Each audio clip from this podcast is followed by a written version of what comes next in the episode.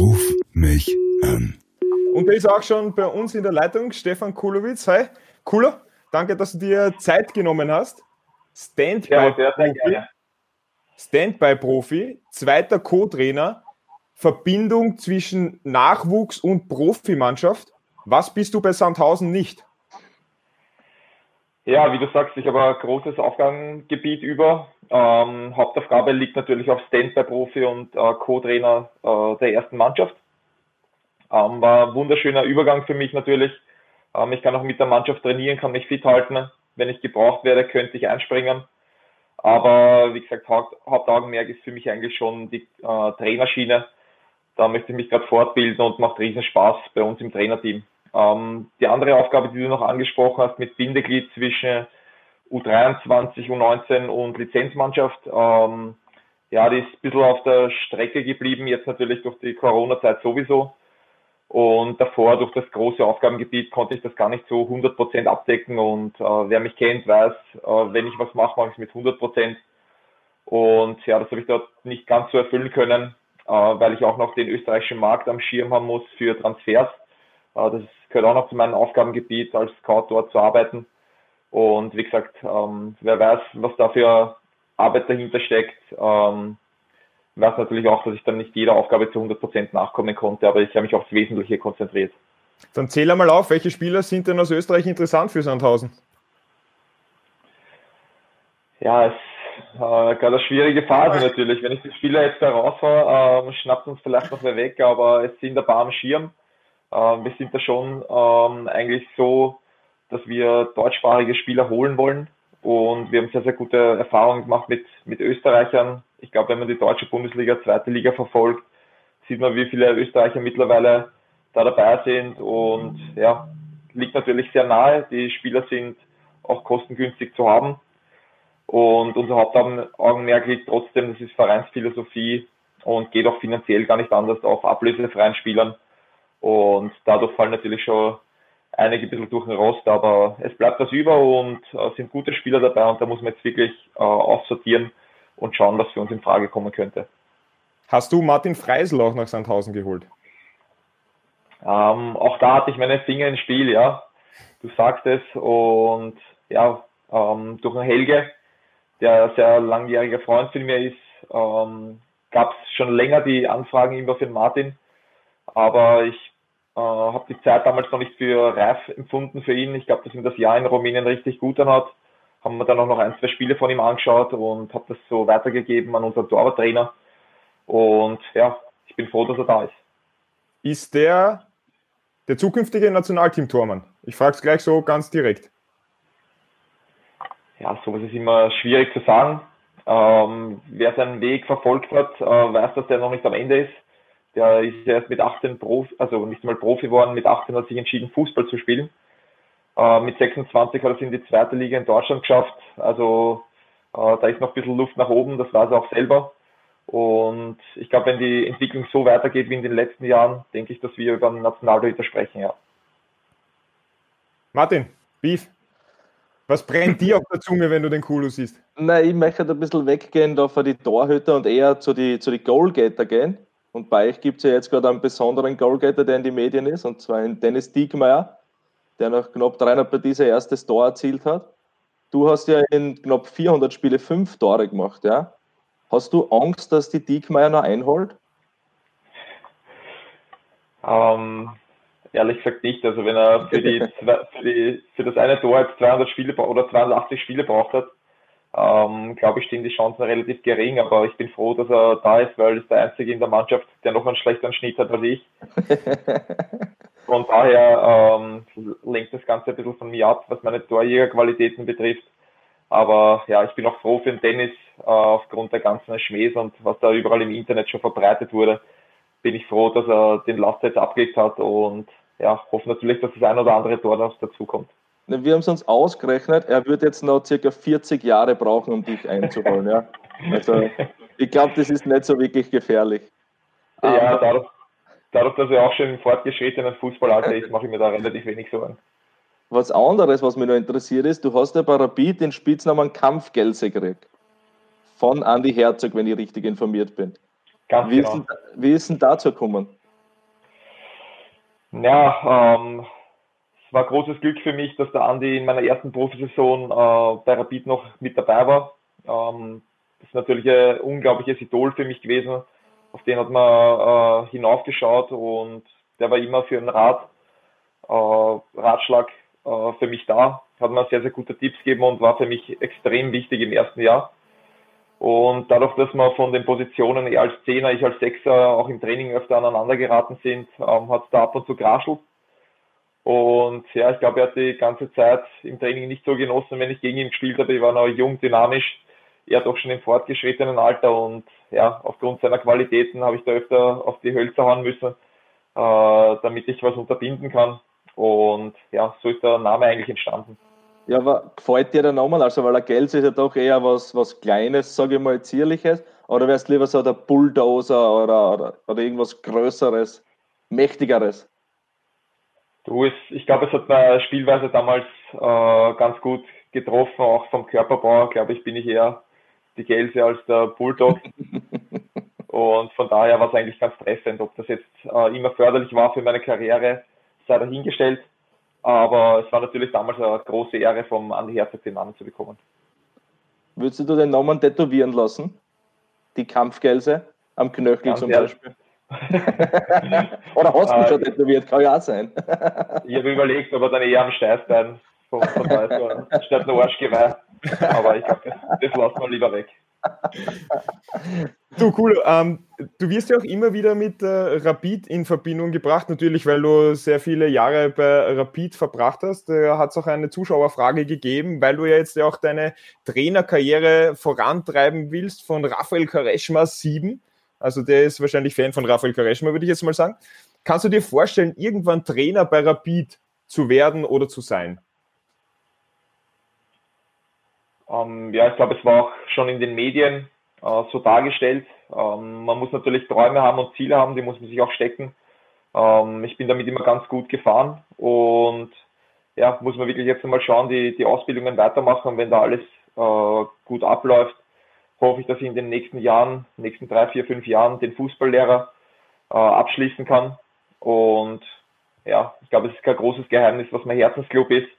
Äh, ich wurde dort als Spielermeister und ja, weiß, was es bedeutet, äh, vor allem nach der langen titellosen Zeit, äh, die jetzt doch schon seit zwölf Jahren da ist. Und ja, ich weiß, was das für Gefühl am Rathausplatz war und das Gefühl möchte ich unbedingt als Trainer vielleicht nochmal schaffen. An wie viel kann man sich noch erinnern von so Meisterfeiern? Also ab wann wird, geht dann der Vorhang? Ja, ich wollte gerade sagen, es kommt auf die Uhrzeit, auf die Uhrzeit an und auf äh, Alkoholkonsum. Ähm, also ich sage, ab Mitternacht wird es wirklich eng, aber ich glaube, das sind dann auch die Geschichten, die intern bleiben sollten. Und ja, das, was ich mich wirklich äh, erinnern kann, was auch für jeden bestimmt ist, war einfach ein unglaubliches Gefühl und wie gesagt, da möchte ich unbedingt nochmal hin. Weil du gesagt hast, diese Fußballlehrerausbildung magst, magst du fertig machen. Das heißt, du wirst die nächsten drei, vier Jahre, wie, wie lange das auch immer dauert, fix in Deutschland bleiben. Ja, das ist schwierig zu sagen. Ich denke, als Fußballer, auch als Trainer, bleibt man Wandervogel. Ähm, Wo es dann hingeht, in welche Richtung, kann man, glaube ich, immer schwer einschätzen. Gut, aber du ähm, warst jetzt ja. nicht so ein Wandervogel in deiner Karriere. Rapid Sandhausen. Das ist richtig, da muss ich da recht geben. Aber jetzt bin ich doch in der Trainerschiene. Ähm, ist nicht mehr so, dass, äh, dass man jetzt wirklich sagt, okay, ich unterschreibe für ein, zwei Jahre als Spieler und erfülle den äh, Vertrag. Jetzt ist man natürlich noch mehr von Ergebnissen abhängig. Äh, wenn der Trainer äh, gegangen wird, ja, hängt es natürlich immer am Verein, ob der Co-Trainer mitgehen muss oder auch nicht. Ich denke aber, dass ich ein sehr, sehr hohes Standing im Verein habe, dass der Verein auch mit mir was vorhat und ähm, das natürlich auch antreiben will, dass ich die Trainerprüfungen äh, so schnell wie möglich mache. Und von daher denke ich, wie gesagt, dass ich ein gutes äh, Standing im Verein habe und doch vielleicht noch länger hier bleiben kann. Wie geht es eigentlich mit dir persönlich weiter vertragstechnisch? Dieses Konstrukt Standby-Player, bleibt das auch für nächste Saison aufrecht oder sagst du, okay, war super, ich habe jetzt ein Jahr mittrainiert, aber eigentlich, wenn ich nicht spielen kann, mh. Hm. Ja, ähm, also ich habe letztes Jahr im Januar, also Januar 2019 mein letztes Spiel gemacht äh, in Hamburg äh, vor einer unglaublichen Kulisse nochmal und war seitdem noch äh, ein paar Mal im Kader, aber zu Spielminuten hat es nicht mehr gereicht. Ich bin jetzt 37, ich denke, man muss auch irgendwann mal einen Schlussstrich ziehen.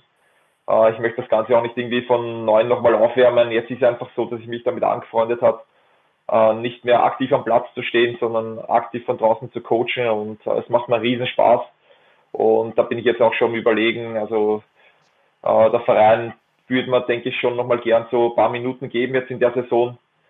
Aber ja, auch aufgrund der Kulisse, keine Leute im Stadion, ähm, weiß ich nicht, ob das noch den wirklich großen Reiz hat. Da erinnere ich mich lieber an das Spiel in Hamburg zurück vor einer tollen Kulisse und äh, würde eigentlich gerne einen Schlussstrich ziehen jetzt im Sommer. Das heißt, es wird ein stilles Karriereende.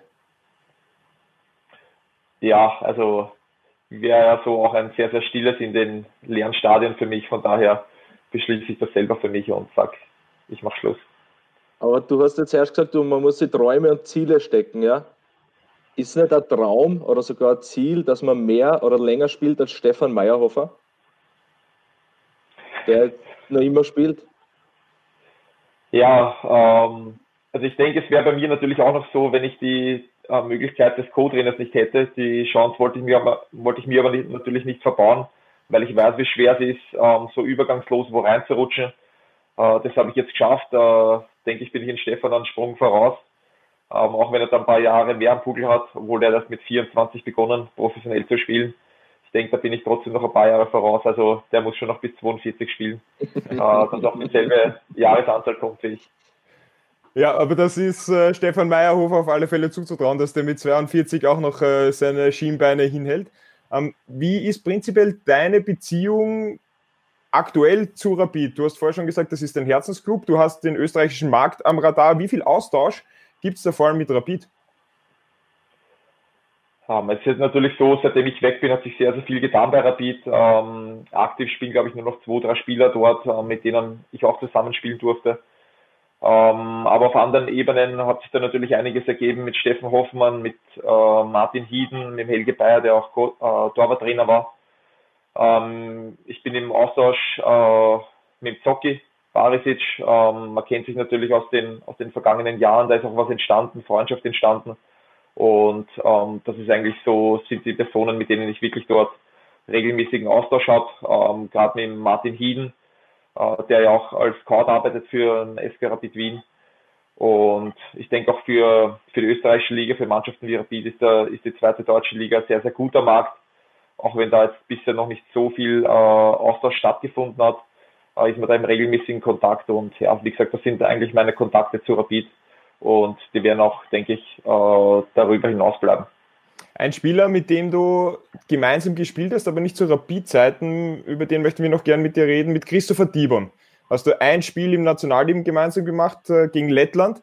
War das damals? Der ist schon wieder out, schon wieder mit einem Kreuzbandriss. Ist das einer der größten Pechvögel, wenn man vergleicht Potenzial, aber der Körper macht einfach teilweise nicht mit im Profifußball?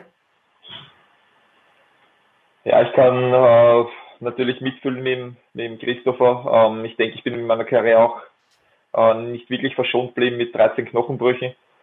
Ähm, aber er ist ein großer Kämpfer. Ähm, ich weiß, wie es ihm jetzt natürlich geht. Die ersten Tage nach so einer Verletzung sind immer Wahnsinn. Man hat nur im Kopf, warum immer ich und bin ich für Profifußball geeignet, aber das verstreicht dann relativ schnell. Das wird bei ihm auch so sein. Er hat sich immer wieder zurückkämpft und ich sage auf der einen Seite bringt das auch in äh, Charakter eines Spielers, so was bei mir zumindest. Ähm, Gesundheit lernt man leider meistens erst zu schätzen, wenn sie verloren geht und ähm, deswegen habe ich jede Sekunde auf dem Platz nachher genossen, jedes Training.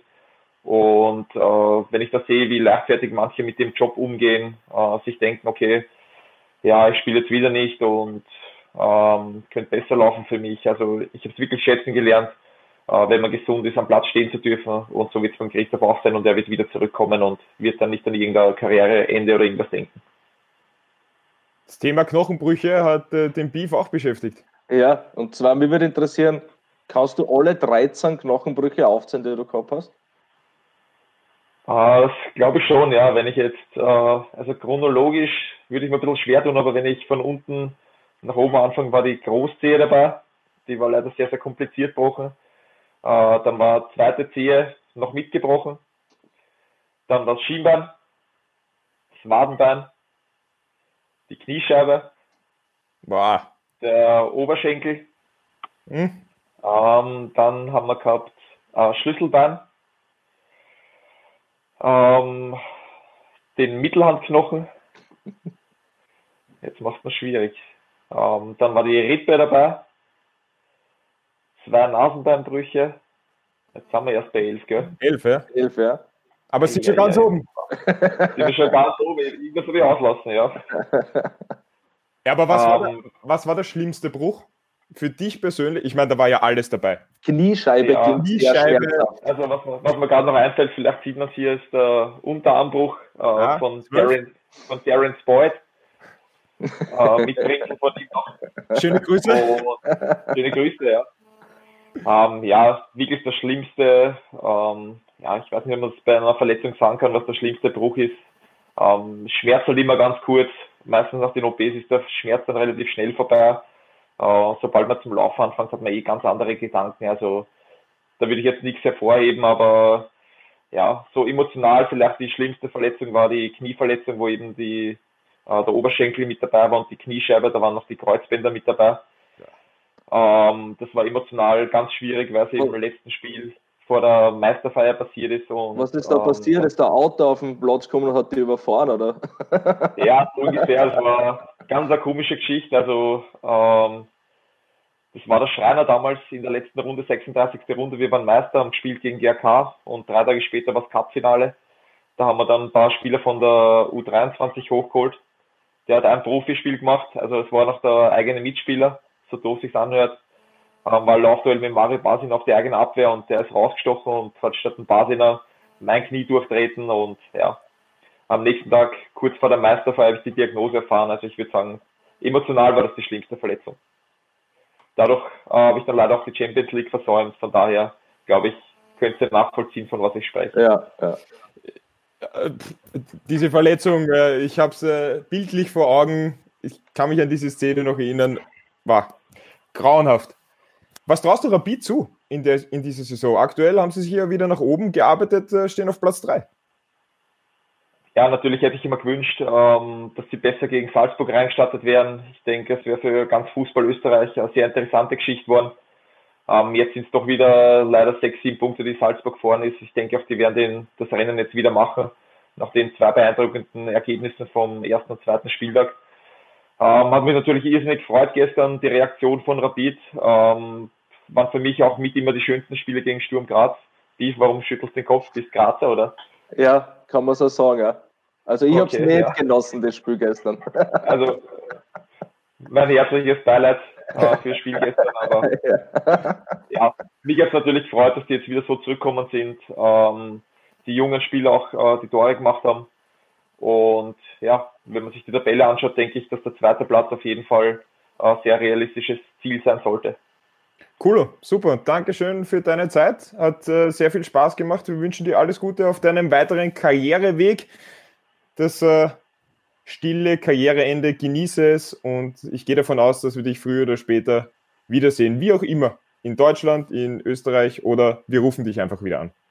Super, ich danke euch. Schöne Cool. Grüße zurück. Danke, Schönen ciao. Tag. Ciao. Macht's Ciao. gut, ciao. Ruf mich an.